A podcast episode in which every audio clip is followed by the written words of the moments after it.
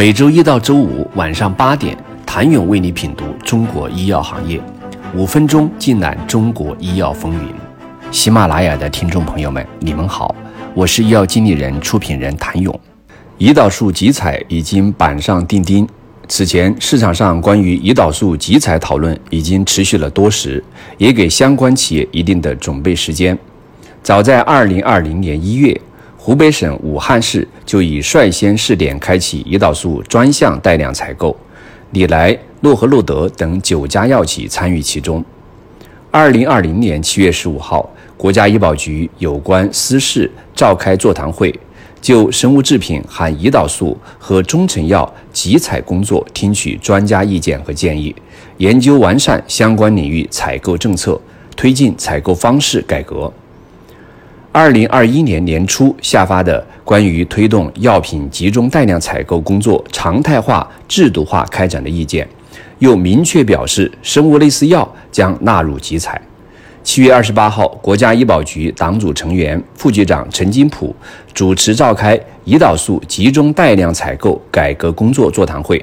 包括李来、甘李药业等胰岛素生产企业高管在内的二十二人参加。胰岛素为我国市场最大的抗糖药品种。二零一五年至二零一九年，我国胰岛素市场规模由一百七十八亿元增长至近二百五十亿，年复合增长率为百分之八点八三，约占整体抗糖药市场的百分之四十六点三。此次集采主要为二代、三代胰岛素产品。从价格上来看，国产产品相较于进口产品价格低百分之三十左右。从使用场景来看，二代胰岛素在基层医院的普及度更高，三代目前则是以城镇的三甲医院为主，外资品牌市场份额相对较高。目前全球的胰岛素制剂产品正处于更迭过程中，第一代胰岛素制剂已很少应用在临床治疗中。第二代胰岛素制剂市场份额呈现逐步下降趋势，第三代胰岛素制剂已成为市场主流，在全球胰岛素市场份额占比超过百分之六十。二零一九年，三代胰岛素占整个胰岛素百分之五十八的市场份额，其中门冬胰岛素和肝精胰岛素为市场份额最大的三代胰岛素品种。国内的胰岛素企业较为集中，本土企业主要有甘李药业、通化东宝、联邦制药、江苏万邦等十家药企，而跨国企业主要是诺和诺德、赛诺菲、李来三家。在这个玩家颇为集中的领域，当集采来临，谁的求生欲最强，谁又势在必得。此前，国内本是同根生的胰岛素龙头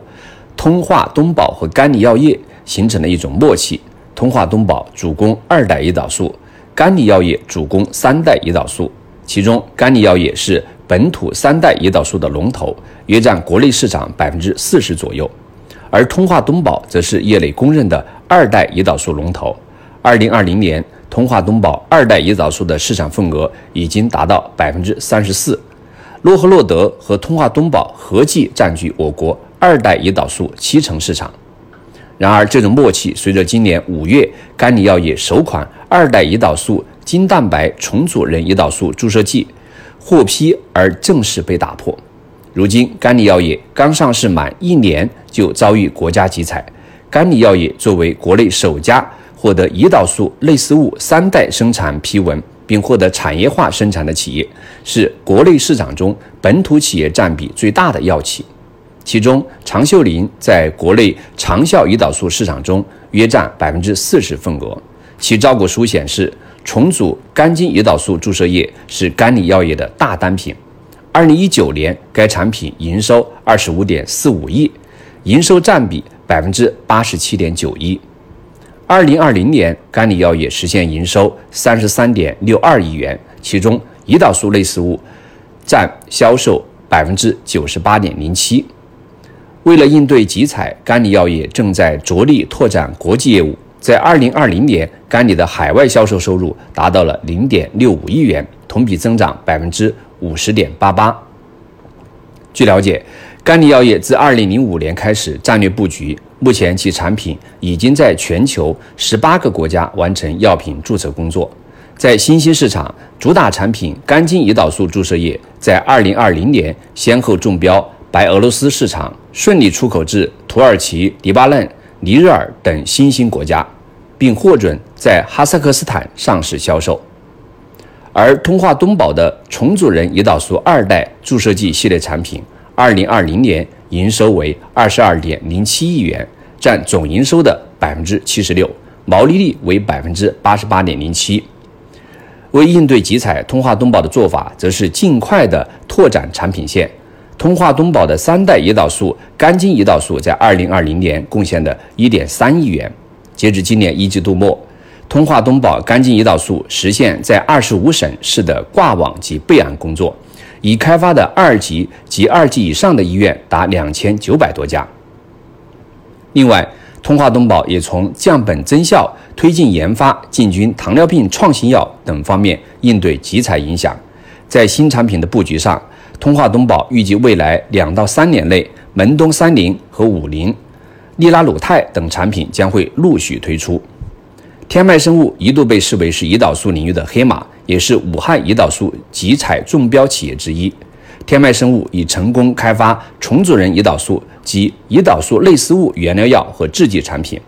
二零一五年，天脉生物与合作伙伴共同启动口服胰岛素胶囊项目，开发应用新型蛋白质类药物口服给药技术，填补国际空白。目前，口服胰岛素胶囊已经在美国完成。二期临床试验即将在中国进行国际多中心三期临床试验，而联邦制药则是国内第一家同时拥有第二代和第三代胰岛素生产能力的企业。二零二零年，联邦制药胰岛素系列年内收入共计十二点三亿元，同比上升百分之三十五点七。其第三代干净胰岛素注射液。优乐林于二零一七年年初顺利获得国家食品药品监督管理局总局批准生产，二零二零年营业收入约为四点零二亿元。今年七月二十一号，联邦制药近期获批上市的联邦优贝林三零门冬胰岛素三零注射液首批产品已上市。